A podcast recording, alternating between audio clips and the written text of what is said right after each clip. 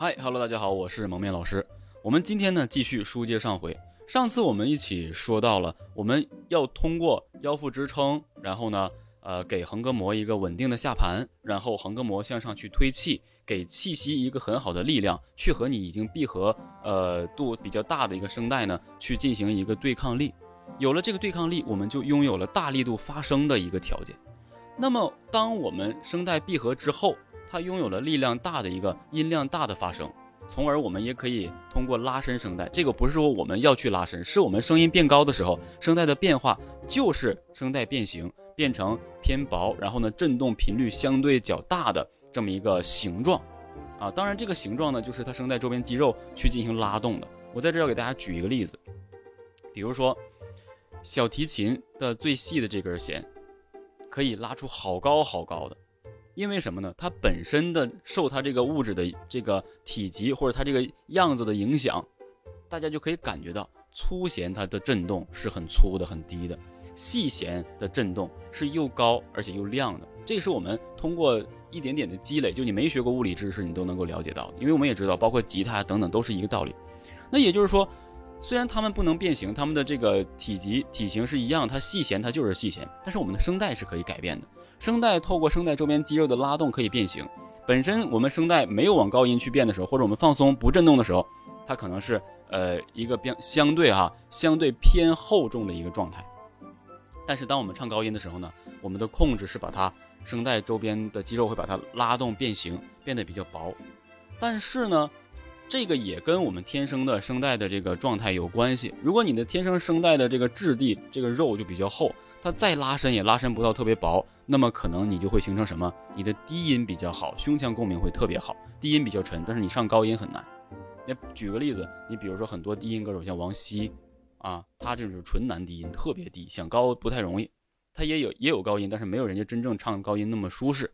那如果你的声带呢，整个的质地呢是比较薄、比较纤细的，那就比如说像呃张信哲、林志炫，他们这个声带是直接可以被拉伸成唱特别高音的一个形态。天生的，这个就是说有遗传因素，那么他就可以唱更高的歌曲。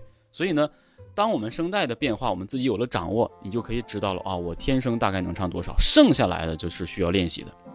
那我们继续说，那假设说你现在拥有了可以唱一个比较高音的一个呃高度，声带可以被拉伸，那么是不是你唱到这个高度，你这个高度就符合于这首歌曲演唱的需求呢？其实并不一定。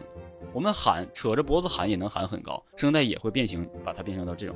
但是我们接下来就要说一个最重点了，你一切供应都供应好了，唱到这么高，你放到歌曲里面，怎么能把这个高音唱的属于这首歌曲演唱的可听度？也就是我们所谓的不是噪音，而是乐音，那就需要什么共鸣腔体。当共鸣腔体有了科学的运用的时候，这个声音才会好听。那这个共鸣腔体，也就是我们今天想说的。既然要把声音放到共鸣腔体，我们知道共鸣腔体不是为了唱高音，或者说共鸣腔体不是为了音高而设计的，它是为了保证这个音质的什么美化。所以有了好的共鸣腔体运用，可以美化你在，呃某个高度上的相应的声音，发挥出这个声音的特质。但是在演唱中的高音，共鸣腔体运用好了之后，随之而来的也是你这个声音的控制也会更加稳定。那么共鸣腔体起到一个什么作用呢？作为腔体，它其实就是一个空间。当你的声音被送到这个空间里，你的声音就是这个空间里所产生共鸣之后的一个声音。所以共鸣腔体它作为润色也好，作为稳定也好，它是这样一个作用。所以你会发现，杰伦的歌曲虽然那么高，很多不会用共鸣腔体的人唱的，就会唱的感觉又又喊又扯着脖子这种感觉。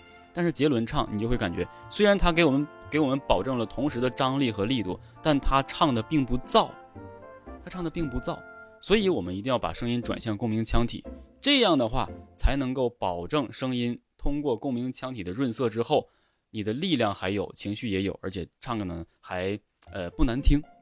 所以呢，唱高音的共鸣腔体是哪儿呢？是头腔共鸣，但是呢。头腔共鸣是演唱或者声乐角度来讲高音的一个科学共鸣位置，但是流行演唱，尤其是杰伦的这个歌曲的演唱，我们仔细想一想，有没有感觉到他的所有的副歌共鸣的时候，都会集中到一点，就是鼻腔位置，也就是在鼻腔和额头之间眉心这个位置。那所以呢，我们就一定要通过引导来找到这个位置。这个位置呢，我可以给大家做示范，怎么能够找到。但是我说实话，示范了之后你能找到，也不可能马上唱上去，可能是真的不能马上，需要长时间的练习，或者是科学的这个呃运用和理解。也就是说，我们首先要找到一个发声的点，支撑点，保证你能发出真声。啊啊啊啊啊！在这个位，在这个支撑的同时做长发音，比如说。啊，然后把声音向上提高。啊，如果你在提高的过程越提，你感觉声音越勒着脖子，那就错了。所以我在这推荐大家一个方式：你边提高边低头。举个例子，开始。啊，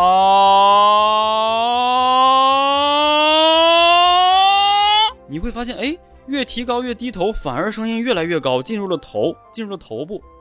那么我希望你带着这样的一个形式。就用这个啊啊一下，杰伦歌曲的副歌跟着伴奏，因为你为什么要跟着伴奏？要啊出它原有的这歌曲的音高嘛，你不能说你啊一个随便的高度。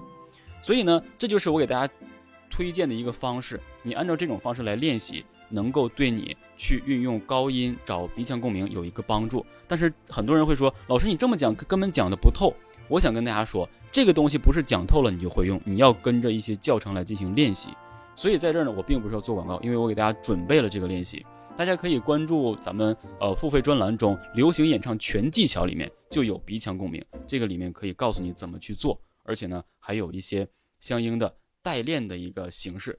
还有一点就是你只要坚持就一定可以，不是说你看了视频就好像我把武功传授了给你一样，你马上就会这个东西啊，尤其是肌肉控制，它是需要练习并且养成习惯的。所以很多东西呢，并不是我讲的不完全，也并不是。要跟大家简单丢一个概念，是我想说，如果我这样抛砖引玉可以让你真正去坚持的话，那么比我在这布拉布拉说多少多都怎么样都要好，都要有效果。如果我在视频上说了一堆，你看了你会感觉没什么意思，你讲的我也不懂，所以我丢出这个点，你想学就可以进行学习了，大概就是这样。所以呢，有什么事情大家都可以给呃蒙面老师进行留言，然后呢，我会尽可能答复大家。好，今天的视频呢就到这儿，希望对大家有帮助。我们下节不见不散，拜拜。